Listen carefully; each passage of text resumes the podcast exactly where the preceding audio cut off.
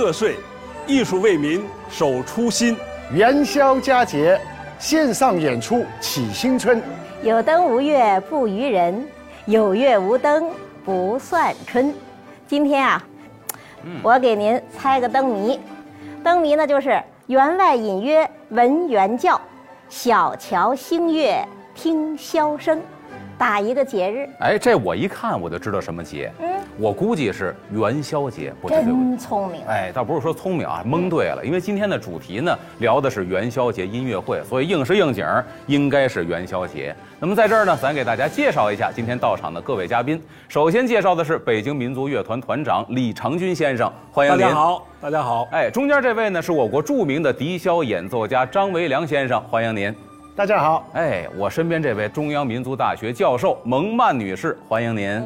哎，咱们今天呢聊传统佳节元宵节，也导赏一下咱们的元宵节音乐会。先呢有请三位嘉宾，咱们坐下来慢慢聊。有请各位。好。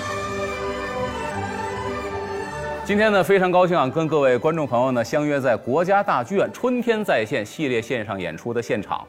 那么今天晚上啊，将为大家奉上的是由北京民族乐团为大家带来的《天涯共此时》元宵节音乐会，这也是2021国家大剧院中华情怀民乐名家系列演出的首场音乐会。那正好赶上是元宵佳节，各位可能发现了啊，就是中国的饮食文化跟中国的传统节日有着密不可分的关系。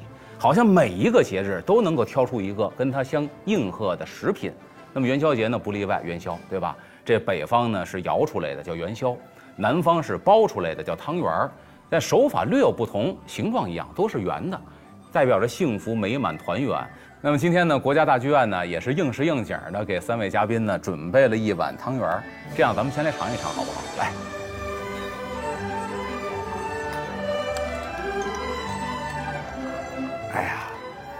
这个说到汤圆呢，我想问问各位啊，咱们除了吃到了它食物的本味之外，您在这碗汤圆里边还品味到了什么样的味道？吃出了节日的味道哦，张老师，我吃出了文化哦，那我在这儿吃出了艺术的味道。嘿，你看看，所以说今天这场刀上肯定是精彩纷呈。其实归结起来都是中国传统的味道。咱们今天呢也聊聊中国的传统节日元宵节。其实说到元宵节呢，有很多的亮点或者仪式，吃是一方面。像古代有这个赏灯啊，或者猜灯谜啊。您看这个四大名著里边，甭管《西游记》《水浒》《红楼》都有过记载。那么说到灯谜啊，今天呢开场蒙蒙老师带来一个灯谜。那么现在呢，蒙蒙老师还有一个灯谜为大家带来。这样，蒙蒙老师您给念一下。这灯谜好，嗯，叫做。元宵夜看焰火，打个成语。哎，这到底是什么成语呢？咱教授出的灯谜啊，肯定非同一般。所以说呢，我们会在节目的最后给大家揭晓这个谜底。其实说到中国的灯谜很有意思，它里边呢有趣味性，有知识性、文化性。那么说到这个过元宵的仪式感，刚才咱们聊了猜灯谜、吃元宵，其实咱们这次的元宵节音乐会也算是给咱们现代人过元宵。增加了一种仪式感，是。所以呢，一开场，想先希望呢，李团长给我们稍微揭秘一下，嗯，我们这场音乐会有哪些亮点，先吊吊大家胃口，好不好？好。呃，既然是一个元宵节的音乐会，嗯，呃，首先一个我们在曲目设计上想的就是说要有节日的气氛，嗯，呃，比如说我们选择了这个大秧歌。东北风格的大秧歌，啊，比如说有江南风格的，像良宵，嗯，啊，另外一个我们用了两首歌曲改编成一首叫呃贺新春，嗯，其实里面有两首非常耳熟能详的歌，一个是贺新年，一个是恭喜恭喜，嗯，我觉得也非常应景，哦，啊，另外一个在曲目的呃设计的范围上来说，呃，我们想就是一个是江南的，比如江南刚才我提到了像良宵，包括韦良老师的这个梦境，嗯，都是有江南风格的。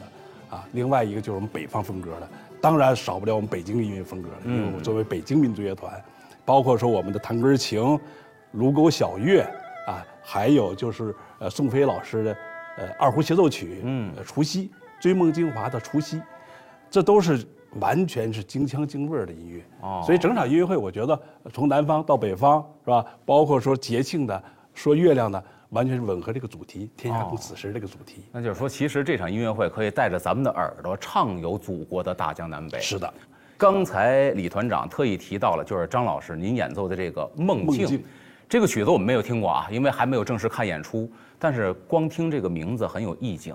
您这个曲子它创作的初衷或者契机是什么样的？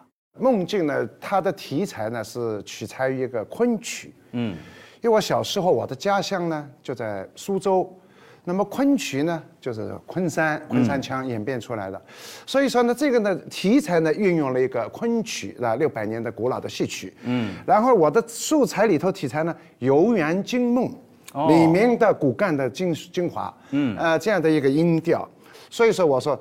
只要有梦，我想我们一定能成真。嗯，所以说这个再加上呢，呃，音乐的味道呢非常细腻委婉，也是我们北京中国人，我说比较就是有内涵内在的一种文人气息的东西。嗯嗯，所以说我希望大家能够 就是能够喜欢。哎呦，借着您这话题啊，想跟蒙曼老师聊聊，因为这《游园惊梦》讲的是一个唯美的爱情故事。哎，您看啊，现在其实很多学者提出来了，中国传统的情人节不一定是七夕。那当然，对吧？而应该是呢元宵节，那是地地道道的情人节。为什么呢？这天呢不宵禁，咱们中国古代啊是要禁夜的啊。禁夜呢，那一到晚上，老百姓都各回各家了。只有在元宵节，你说是放三天也好，放五天也好，或者是明朝放十天也好，啊，这么长时间，晚上可以随便走。而且妇女还有走百病这个习俗嘛，啊，那时候就是大姑娘、小伙子呀，哎，都可以到街上随便的走，那很多爱情故事就可以借此发生了。这是我们元宵节一个很重要的特点。所以说它欢乐呀，欢乐在哪儿啊？除了有我们说看灯啊，还有人心呐，心花怒放，那也是一场火树银花。哎，而且我觉得这两个春节跟元宵节挨得很近，差半个月，但是属性不一样。我觉得春节的属性呢，更是家庭性多一些，嗯，宗族性的多一些。但是呢，元宵节社会属性多一些，哎，大家都出来去狂欢。但是刚才李团说了，说这个音乐会呢，大江南北各个地方的曲调风格都有，在它的编排或者安排上，您是怎么考虑的？呃，其实，在一场演出当中啊，也不可能做到把所有的音乐都涵盖进来，因为中国地域辽阔，在每个地区呢有不同的音乐形式，嗯，比如说在南方，我们。大家耳熟能详，比如广东音乐，啊，比如江南丝竹，那么在东北呢，有东北的这种呃吹打乐，嗯，啊，河北有河北吹歌，刚才我也提到了，北京有北京特色的音乐，那每个地区的特色音乐其实都有它的特色乐器，比如说广东音乐一提，大家想到就是高胡，啊，啊，江南丝竹可能想到就是竹笛或者是呃琵琶，啊，然后在东北的吹打乐里面，你想到肯定就是唢呐或者板胡，那在东北，我记得小的时候，那就是呃。早上起来吃元宵啊，我们的元宵有炸的，有煮的，有蒸的。到了北京之后，我才知道还有叫汤圆的，因为小时候在东北啊不一样。然后白天看扭秧歌，嗯，小时候我记得我妈这一白天都在外面参加街道的扭秧歌，我们出去看的。嗯，晚上看冰灯。那扭秧歌过程中，那肯定就是有唢呐，有这个吹打的一个乐队跟着这么走。所以小时候经历了很多这样的年味儿的东西。所以刚才您也提到这个传统文化。我觉得在元宵节可能是这样的传统节日里面，更需要把我们的传统文化展现出来。哎，其实刚才这话题，李团就代表了北方，您是北方人，东北人啊，哎，东北人。张老师，您这口音，南方人，南方人。您小时候是怎么过元宵节的？还有印象吗？啊，有印象。那个时候，当然那个时候我们的物质方面非常匮乏，所以小的时候，比如说元宵节了，如果还有多少天，那天天练笛子。啊，为什么呢？你练好了，能够到打鼓场上去吹笛子，吹给大家听。哦，吹得好了，吹完了还能吃到汤圆元宵。你吹不好了，不让你上了，你吃不到了。哦，然后所以说那个时代是在这种这个小的范围里头，对吧？这个表现自己已经很满足、很充实了。嗯，但今天在国家大剧院，我们跟中国北京民族乐团，哎，我们在这么大的舞台上。我们一道来合作，我们来过元宵，这个截然不同的一个这个这个对比啊。哦。所以说我我我所以说每每当来到大剧院，我们演演元宵也好，我们节日来演出也好，都是一种快乐的日子，因为我们的国乐，我们的中国音乐真正的得到了升华，而且越来越多的人在喜欢。哦，其实这个故事里边说明一个主旨，在物质匮乏的年代，一碗元宵可以催生一个演奏大师。现在孩子们什么都有了，但是也要好好学，珍惜眼前咱们这个福气。萌萌老师，那么我们这个不同的音乐的风格，您觉得跟地域文化之间的关联在哪儿？太密切了。其实刚才李团一说，哎，我就在想哈，现在我们说音乐啊，有南方风格的，有北方风格的。其实古代也是一样啊。咱们中国古代乐圣啊，师旷，那是春秋时期晋国人。当时晋楚打仗的时候，他就说了啊，吾昼歌北风，又歌南风。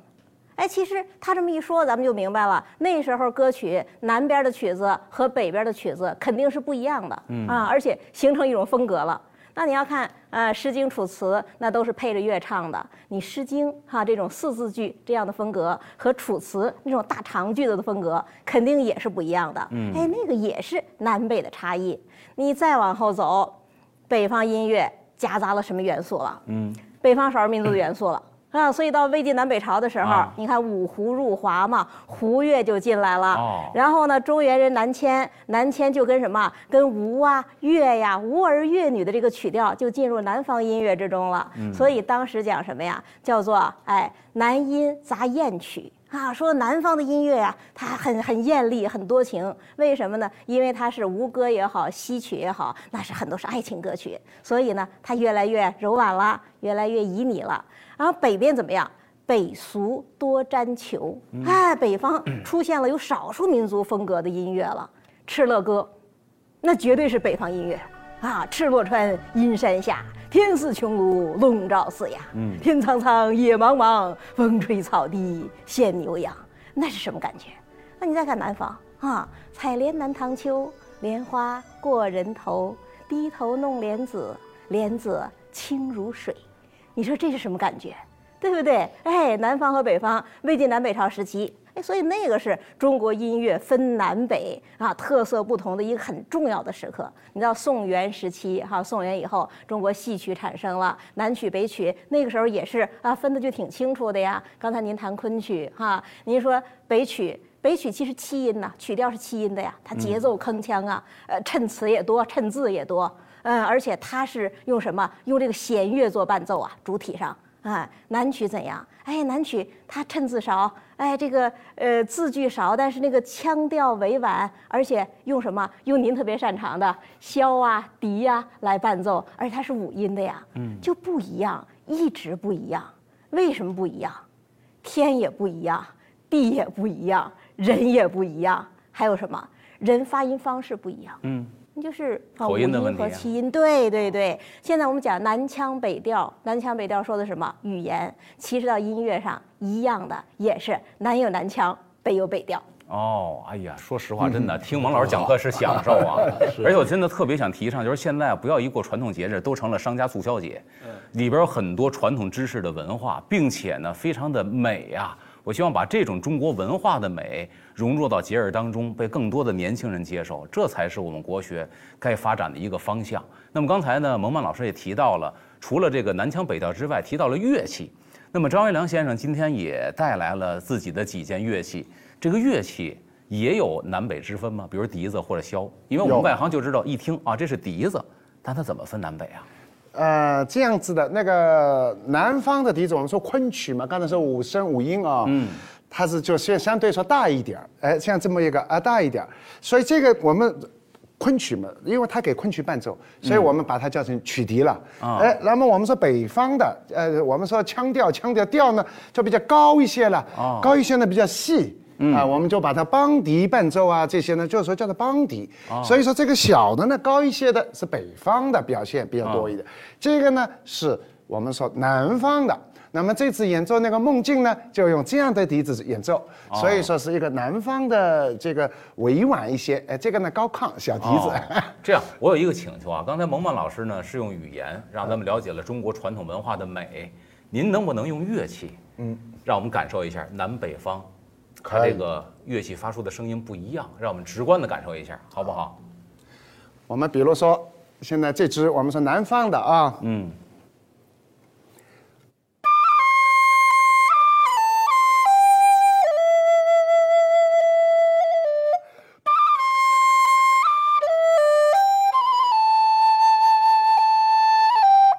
啊这个是委婉一些。嗯，那么刚才吹的曲调当然是笛子名曲《姑苏行》，嗯，啊是昆曲题材的，也是昆曲题材。哦，那么这个是南方，我们说听一下高亢的北方的笛子。来，我们说北方以山西来说二人台，我吹两句《万年红》。嗯。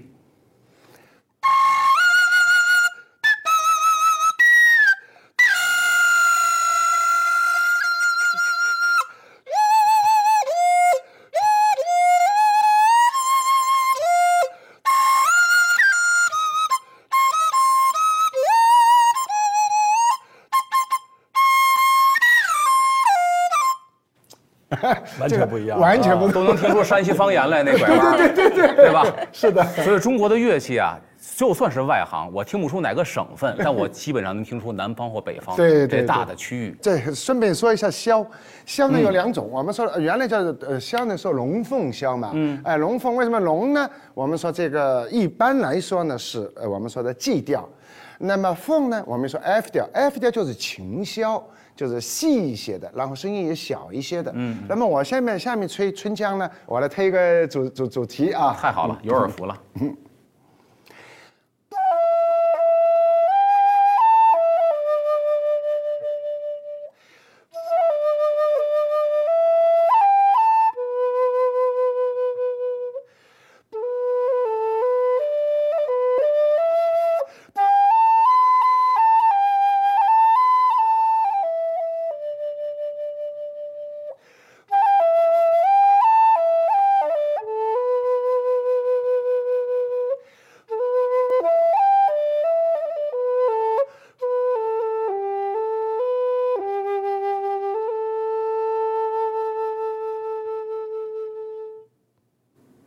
太有意境了，必须得给您鼓鼓掌，太有意境了。想请教一下蒙曼老师，嗯，您平时过传统节日啊，嗯，有什么跟别人不一样的？